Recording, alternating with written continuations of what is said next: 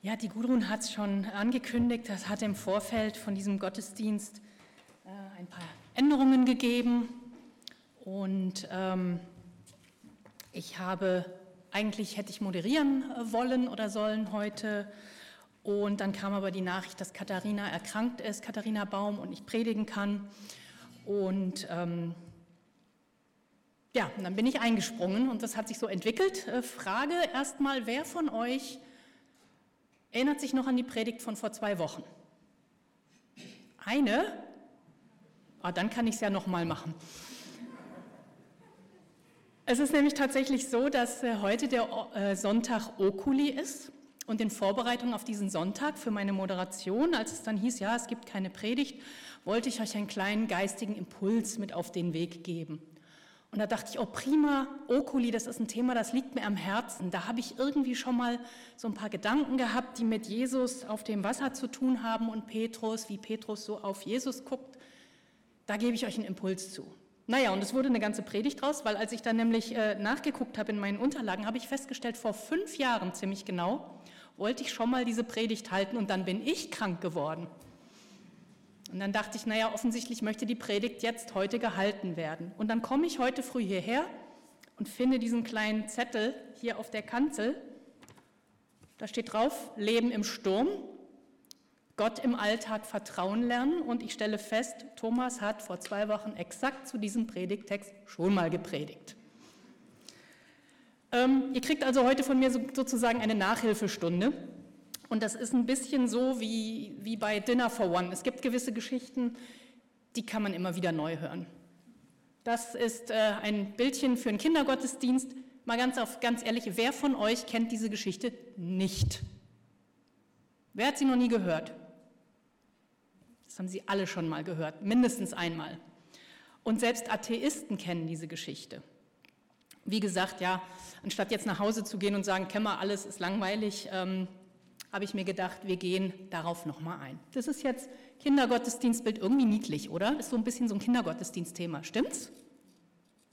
Können wir mal das nächste Bild sehen? Das ist kein bisschen Kindergottesdienst, kann ich euch sagen.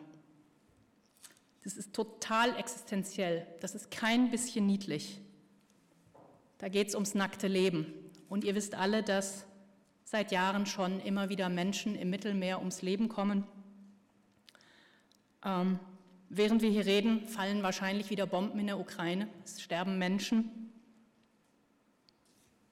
Und das ist ganz bestimmt kein Thema, was irgendwie niedlich ist und wir müssen es immer wieder hören. Auch ich selber muss es mir immer wieder klar machen und sagen. Und es berührt ganz existenzielle Ängste. Das sind ja Bilder, die haben wir gesehen und ja klar, wir können das auch nicht immer so auf uns einstürmen lassen, aber natürlich greift uns diese Angst ja doch an. Jetzt gerade mit dem Krieg. Was, wenn der sich ausweitet? Was, wenn sich die Eskalationsstufe weiterdreht? Ich gestehe, ich habe gestern gehamstert. Wisst ihr, was ich gehamstert habe? Haferflocken. Das ist so mein Grundnahrungsmittel und ich konnte mich dem nicht erwehren. Ich gestehe es euch hier und jetzt. Also diese Angst, die, die kennt, glaube ich, jeder von uns. Was, wenn Putin doch zu Atomwaffen greift? Was, wenn alles explodiert, immer teurer wird. Deswegen wird ja auch so viel gekauft, weil wir alle Angst haben vor dieser Teuerung. Was, wenn ich spätestens nächsten Winter meine Wohnung nicht mehr heizen kann? Also sagt mir, dass irgendwie Kindergottesdienstthemen sind niedliche. Ich finde das total existenziell. Und natürlich beten wir zu Gott, dass uns das alles erspart bleibt. Und wir fürchten uns aber auch, dass Gott unser Gebet nicht erhören könnte. Also der Sturm tobt eigentlich ganz schön gerade. Und das ist genau das, warum ich glaube, es ist gar nicht schlecht, wenn dieses Thema, dieser Predigtext heute nochmal dran kommt, weil es geht nämlich um Zeiten des Sturms, in denen wir den Boden unter den Füßen verlieren, wo wir keinen festen Grund mehr haben. Das ist kein, keine Predigt fürs sichere Land. Predigtext ist Matthäus 14, die Verse 22 bis 33. Auf der nächsten Folie könnt ihr es mitlesen, ich lese es euch aber auch vor.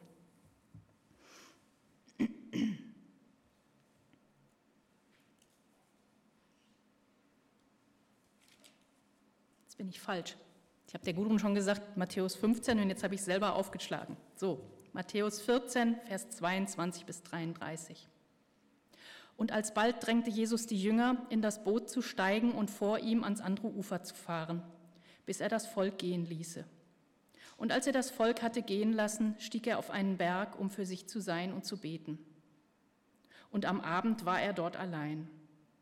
Das Boot aber war schon weit vom Land entfernt und kam in Not durch die Wellen, denn der Wind stand ihm entgegen. Aber in der vierten Nachtwache kam Jesus zu ihnen und ging auf dem Meer.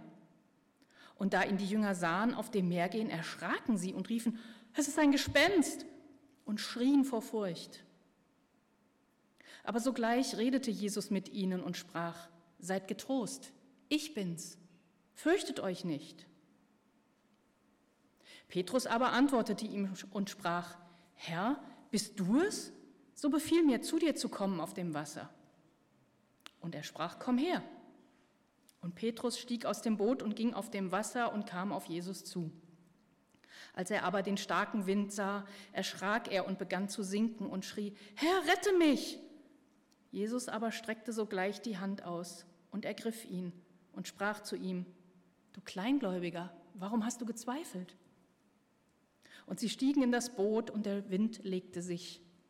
Die aber im Boot waren, fielen vor ihm nieder und sprachen, Du bist wahrhaft Gottes Sohn.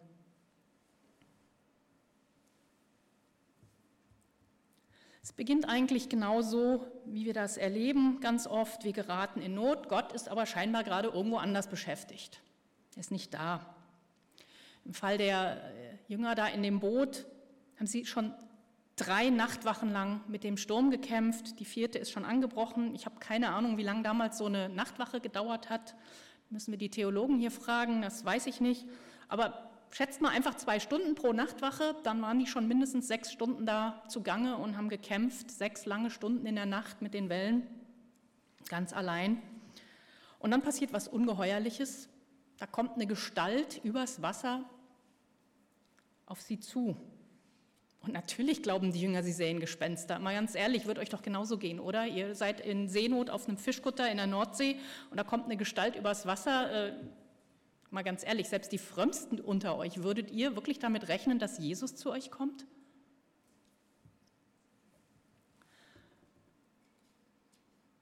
Woran gibt sich Jesus dann zu erkennen?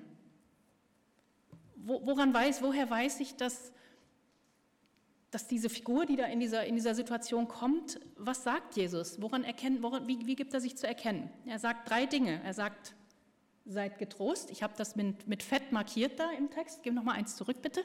Genau. Seid getrost. Ich bin's. Und fürchtet euch nicht. Und die Kundigen unter euch erkennen in der zweiten Aussage, ich bin es, den Namen Gottes. Ich bin ist der Name Gottes. Ich bin, der ich bin. Ich bin, der ich sein werde. Und ich bin da. Ich bin da, der ich da sein werde. Diese Varianten. Das ist der Gottesname. Und dieser Gottesname, mit dem er sich zu erkennen gibt, ist eingerahmt von zwei Sätzen, die in der Bibel extrem häufig vorkommen. Ich habe mal irgendwo gehört, sogar auch am häufigsten. Fürchtet euch nicht. Seid getrost. Das scheinen wir ganz, ganz, ganz nötig zu haben. 32 Mal kommt vor, fürchtet euch nicht, 58 Mal fürchte dich nicht, also insgesamt 90 Mal lesen wir das. Und seid getrost oder sei getrost, nochmal 33 Mal. Und es ist so, wir brauchen diesen Zuspruch offensichtlich mehr als alles andere. Und woran erinnert euch das noch? Das kommt ganz häufig vor im Kontext mit irgendwelchen übersinnlichen Erscheinungen, Weihnachten zum Beispiel. Es geht schon los mit der Verkündigung dem Vater von Johannes dem Täufer, dem Zacharias, fürchte dich nicht, als ein Engel zu ihm kommt. Zu Josef, fürchte dich nicht. Du kannst Maria ruhig heiraten, das, was sie empfangen hat, ist von Gott, fürchte dich nicht. Auch Maria sagt er, fürchte dich nicht. Und ganz, ganz bekannt auch zu den Hirten auf dem Felde, fürchtet euch nicht vor diesen Lichterscheinungen.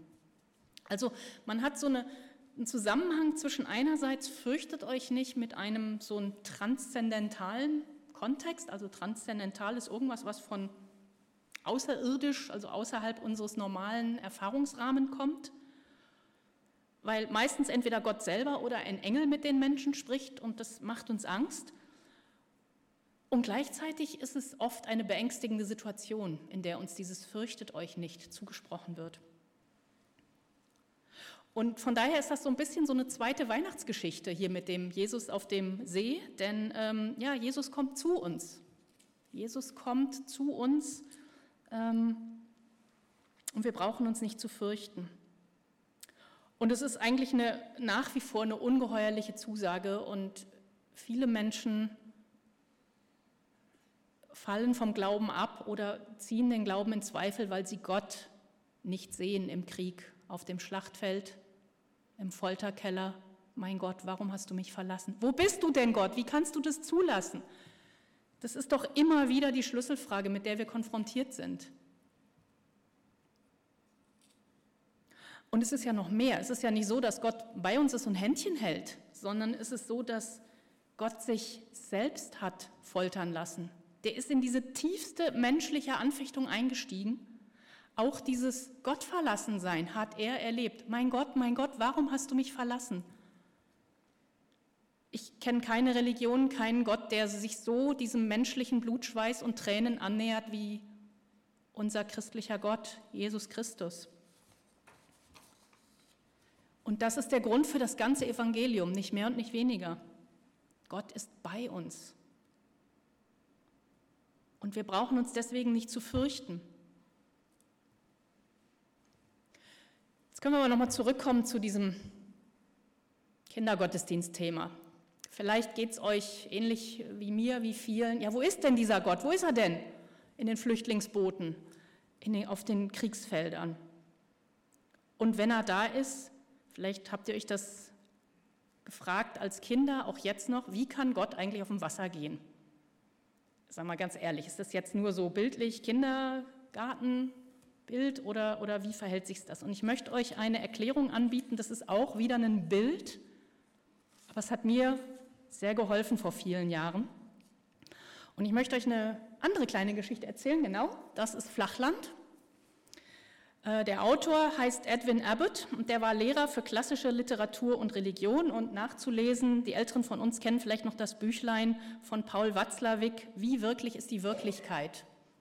Daher kenne ich diese Geschichte und sie hat mir sehr geholfen, dieses transzendentale Wirken Gottes besser zu verstehen. Ist nichts Christliches, aber ich finde es sehr, sehr äh, leicht, äh, um das besser sich zu veranschaulichen, wie, wie Gott denn in unsere Welt so ein- und ausgehen kann.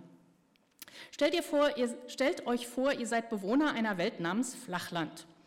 Das ist eine Wirklichkeit wie so ein Blatt Papier, kennt nur Länge und Breite, aber keine Höhe. Es ist eine Welt, die ist flach wie ein Blatt Papier und ist bevölkert von Dreiecken, Quadraten, Sechsecken, Kreisen und die können sich da so frei bewegen und ähm, in dieser Ebene müssen aber umeinander herum und die sind wie, wie so Schatten auf dem Boden, sind unfähig, sich zu erheben von diesem Blatt Papier und die sind sich natürlich dessen gar nicht bewusst. Das ist alles, was es für sie gibt, für diese Quadrate und Vierecke und Kreise und so. Eines Tages kommt es zu einer sonderbaren Begegnung. Eine Kugel besucht Flachland. Die Kugel kommt aus der dritten Dimension. Ich habe das Quadrat vergessen. Naja, wir können ja mal das ganze Blatt als Rechteck nehmen. Die Kugel kommt von vorne, nähert sich dem Blatt, berührt sie. In dem Moment, wo die Kugel das Blatt berührt, sieht man ein Pünktchen.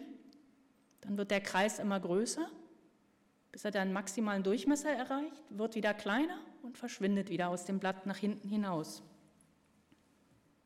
Die Kugel, als sie in Flachland ist, sie versucht, diesen Bewohnern von Flachland zu erklären, was sie ist. Sie ist eine Kugel. Und eine Kugel ist im Grunde eine, wie so ein Stapel von aufeinandergelegten Blättern Papier, Kreisen, halt von dem kleinsten Kreis immer größer und dann wieder immer kleiner, bis man halt eine Kugel hat können die Quadrate und die Dreiecke und die, und die Kreise aber absolut nicht verstehen. Sie, Sie sehen Ihren Besucher als Kreis. Für Sie ist das der Kreis da. Allerdings hat dieser Kreis wirklich ganz, ganz, ganz komische Eigenschaften. Er wächst und nimmt wieder ab, er schrumpft zu einem Punkt oder er verschwindet völlig. Und die Kugel versucht den Flachländern mit ganz viel Geduld zu erklären, das ist für mich ganz normal, ich stamme aus einer anderen Dimension und, Und für mich ist das normal und, und glaubt mir doch, es gibt mehr da draußen, als ihr hier in Flachland sehen könnt. Und so dieses, erinnert ihr euch an die, an die Geschichte nach der Auferstehung, wo Jesus plötzlich durch die geschlossene Tür in das Haus der Jünger kommt? So wie die Kugel diese, dieses Blatt Papier betritt von Flachland, so ist Jesus in dieses Haus gekommen. Oder als er in seiner Himmelfahrt, das heißt ja wörtlich, Jesus wurde für ihren Augen aufgehoben. Nicht wie so ein Fahrstuhl, sondern er verschwand in den Himmel. Und das war für mich eigentlich eine, eine unheimlich hilfreiche Erklärung zu verstehen, wie es zu diesen ganzen übernatürlichen Dingen kommen kann. Ja, Engel erscheinen und verschwinden. Philippus macht einen Raumsprung nach der Taufe des ägyptischen Kämmerers äh, von der Straße Jerusalem-Gaza bis nach Aschdod. Jesus kann auf dem Wasser gehen, weil nämlich Gott und Jesus in auferstandener Form nicht und auch schon damals nicht an unsere Raumzeit gebunden ist.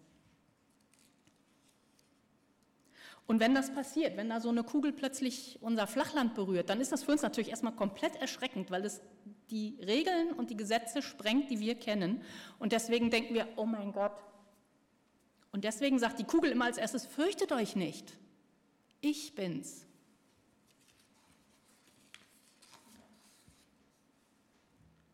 Und die Brille, die wir brauchen, um das zu verstehen, dieses höherdimensionale Wesen zu verstehen, diese höhere Dimension zu verstehen, dafür haben wir auch einen Namen, der heißt Heiliger Geist, so dass wir begreifen können, was es mit dieser dritten Dimension auf sich hat. Das ist aber auch schon wieder ein anderes Thema und eine andere Predigt, das möchte ich hier nicht weiter vertiefen. Aber wichtig ist, dass du in unserem Raum, der ja dreidimensional ist und eine Zeitachse hat, sind wir in eine andere Realität eingebettet, die wir nicht wahrnehmen können. Wir sind umgeben von der Realität Gottes und Gott kann jederzeit in unsere Realität eintreten, austreten nach seinem Gusto. Nur dass wir halt als Wesen, die in diese Raumzeit hier gebunden sind, das nicht nachvollziehen, nicht messen können, nicht, nicht wissenschaftlich greifen können. Aber es ist eine Realität.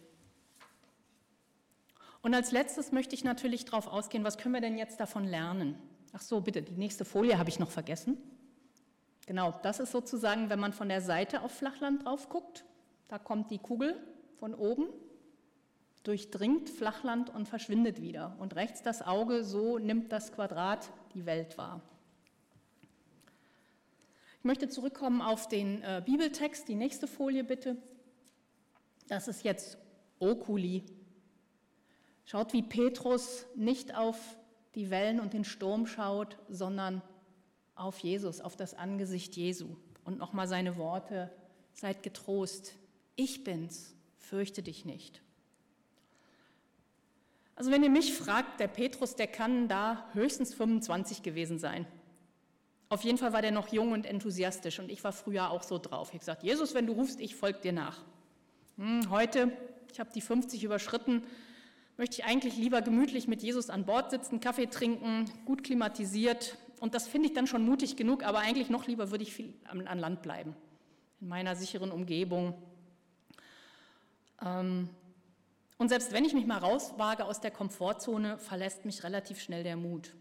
Oder aber, so wie es jetzt ähm, vielen von uns geht oder besonders den Menschen in der Ukraine geht, mein Boot kentert, ich werde völlig gegen meinen Willen aus dieser Komfortzone rausgeworfen und den Wellen ausgeliefert.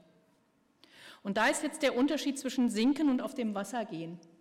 Nicht auf die Umstände schauen, sondern auf Jesus. Sobald sich nämlich Jesus auf den Wind und die Wellen konzentriert und so denkt, oh Gott, ich kann doch nicht auf Wasser gehen, was soll das? Da fängt er an zu sinken.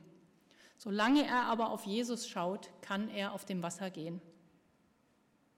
Und wiederum übertragen auf dieses Bild von Flachland, wir sollten unsere Erfahrungen nicht unbedingt hier auf unser Flachland setzen, auf unsere Erfahrungen, sondern auf Gott. Natürlich dürfen wir Flachland untersuchen, wir dürfen unsere Raumzeit gestalten. Ich bin selbst Naturwissenschaftlerin und betrachte das als ein Vorrecht, ein Privileg, wirklich Forschung zu betreiben und wirklich den Dingen genau auf den Grund zu gehen und nicht immer nur die, die Geschichtchen zu glauben, die man mir so erzählt. Aber es gibt einen Erfahrungshorizont, die die Naturwissenschaften nicht greifen können. Heute ist der Sonntag Okuli.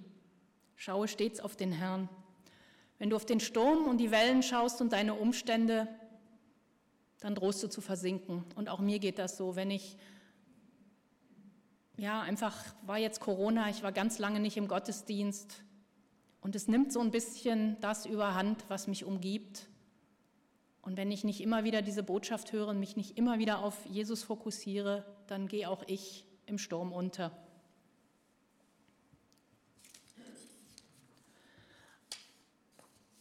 Ist denn der Sturm weggegangen durch Jesu Erscheinen auf dem Wasser? Nein, es hat weiter gestürmt und die Wellen waren weiter da. Aber Petrus ist auch nicht ertrunken. Und als sein Vertrauen kippte und er zu ertrinken drohte, hat Jesus ihn rausgezogen. Und wenn du jetzt an deinen ganz persönlichen Sturm denkst, es kann sein und betest, kann sein, dass Gott den Sturm stillt. Kann sein, dass der Sturm aber weiter tobt aber Gott wird dich nicht ertrinken lassen in deinem Sturm. Gott wird dich nicht ertrinken lassen da drin. Er ist bei dir. Deswegen fürchte dich nicht. Und als allerletzten Gedanken, Freiheit von Furcht bedeutet Freiheit zum Handeln. Tu, was du tun musst. Tu, was Gott dir aufgetragen hat. Josef kann Maria heiraten und braucht sich nicht zu fürchten vor sozialer Ächtung.